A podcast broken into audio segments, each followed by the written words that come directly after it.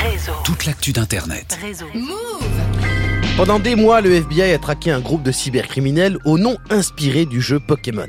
Ils ont extorqué plusieurs millions de dollars en piratant des entreprises comme Microsoft avant de demander des rançons. Ils ne sont pas russes, ni chinois, ni américains, mais trois Français d'à peine 20 ans. Ils se sont fait choper parce que l'un d'entre eux avait volé des clips de Drake et Shakira avant de faire un braquage à la crypto. Une histoire de fou, arnaque, crime et putaclic, le curieux cas des Shiny Hunters. Mai 2022, à l'aéroport de Tanger. Sébastien Raoult, un un jeune Français de 21 ans, s'apprête à prendre l'avion. Installé depuis quelques mois au Maroc, il veut rentrer en France pour voir sa famille dans les Vosges. Mais après les contrôles d'identité, il n'embarque pas dans l'avion. Il est arrêté par la police. Il ne comprend pas trop ce qui lui arrive. Alors moi j'aimerais bien savoir pourquoi? Il est interpellé parce qu'un mandat d'arrêt international émis par le FBI contre lui l'accuse d'être membre d'un cybergang, les Shiny Hunters. Pourtant, au départ, le nom de Shiny Hunter n'a rien à voir avec le crime organisé. C'est un terme employé dans la communauté des joueurs de Pokémon pour désigner ceux qui collectionnent les créatures les plus rares du jeu. Mais les Shiny Hunters recherchés par le FBI sont beaucoup moins mignons.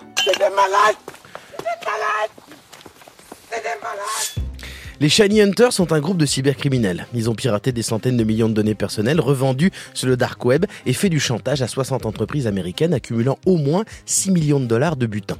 Et leur méthode est extrêmement bien rodée. Tout d'abord, les pirates ont créé des copies de sites internet en imitant les noms de vraies marques et applications. AT&T, par exemple, l'opérateur de téléphonie américain, mais aussi des sites de e-commerce asiatiques ou la filiale de Microsoft GitHub, la plateforme de code et de logiciels qui permet de fabriquer des sites internet.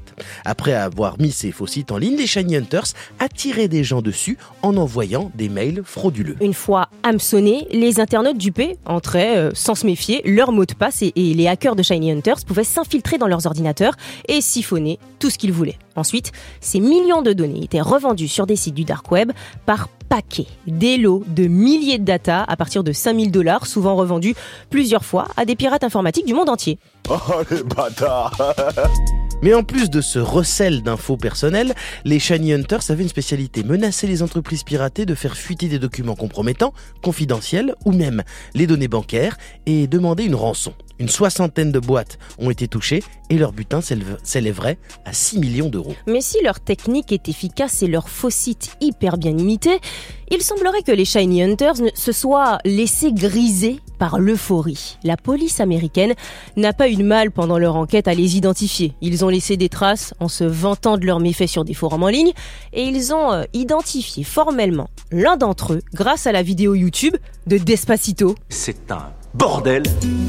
En 2018, la vidéo de la chanson de Luis Fonsi, la plus vue au monde sur YouTube, disparaît.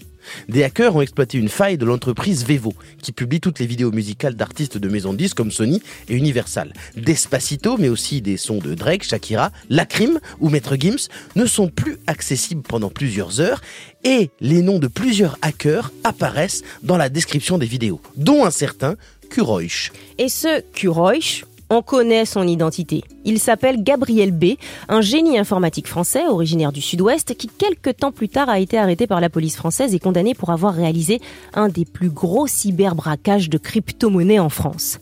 Gabriel B, atteint d'une forme d'autisme, avait été jugé impossible à condamner du fait de sa condition. Il avait juré de ne plus jamais recommencer. Mais le FBI retrouve son pseudo, Kuroish, assez vite dans certaines conversations en ligne des Shiny Hunters et surtout dans le cas du piratage de Despacito, des cryptos et de l'affaire des rançons à des entreprises, la méthode est exactement la même. Il est tout de suite pisté. On associe deux autres noms qui reviennent souvent à ses côtés, celui de Abdelhakim E et d'un étudiant en informatique français d'originaire originaire des Vosges, installé au Maroc, Césio Kaizen ou encore Seb, comme Sébastien Raoult, arrêté en 2022 à l'aéroport de Tanger. Si les deux premiers sont assez rapidement confondus par la justice, Sébastien Raoult, lui emprisonné au Maroc, hurle qu'il n'y est pour rien et qu'il est innocent. Et sa famille alerte l'État français pour empêcher son extradition vers les États-Unis, où un juge le menace d'une condamnation à 116 ans de prison, alors qu'il assure être victime d'une machination. Je suis innocent. Je suis innocent, je suis innocent. Mais la justice marocaine, après plusieurs mois d'examen de son dossier, finit par accepter de transférer Sébastien Raoult aux États-Unis, où il va Après plusieurs mois d'incarcération et une première audience, Sébastien Raoult finit par reconnaître sa culpabilité. Il avoue, il est celui qui a façonné en grande partie les sites frauduleux, et lui et ses avocats négocient un deal avec la justice. Trois ans de prison ferme, lui assurant de sortir fin 2024, puisqu'il a déjà purgé deux ans depuis son arrestation au Maroc. L'histoire des Shiny Hunters, c'est celle d'une affaire tristement banale. Des jeunes surdoués en informatique qui profitent des failles de sécurité pour pirater à des fins crapuleuses. Ça nous rappelle surtout que nos sociétés connectées n'ont jamais été aussi vulnérables en termes de sécurité. Les plus gros braquages du monde ne se font plus à la voiture bélier, mais avec une souris et un clavier. Car aujourd'hui sur Internet, la devise la plus précieuse, c'est nous, notre activité et nos données. Dans le cas des Shiny Hunters, c'en est presque mignon. Mais dans la cyberguerre mondiale, il y a de vrais méchants pas que des jeunes intrépides qui veulent juste gagner des sous et se font choper en frimant après avoir piraté Despacito.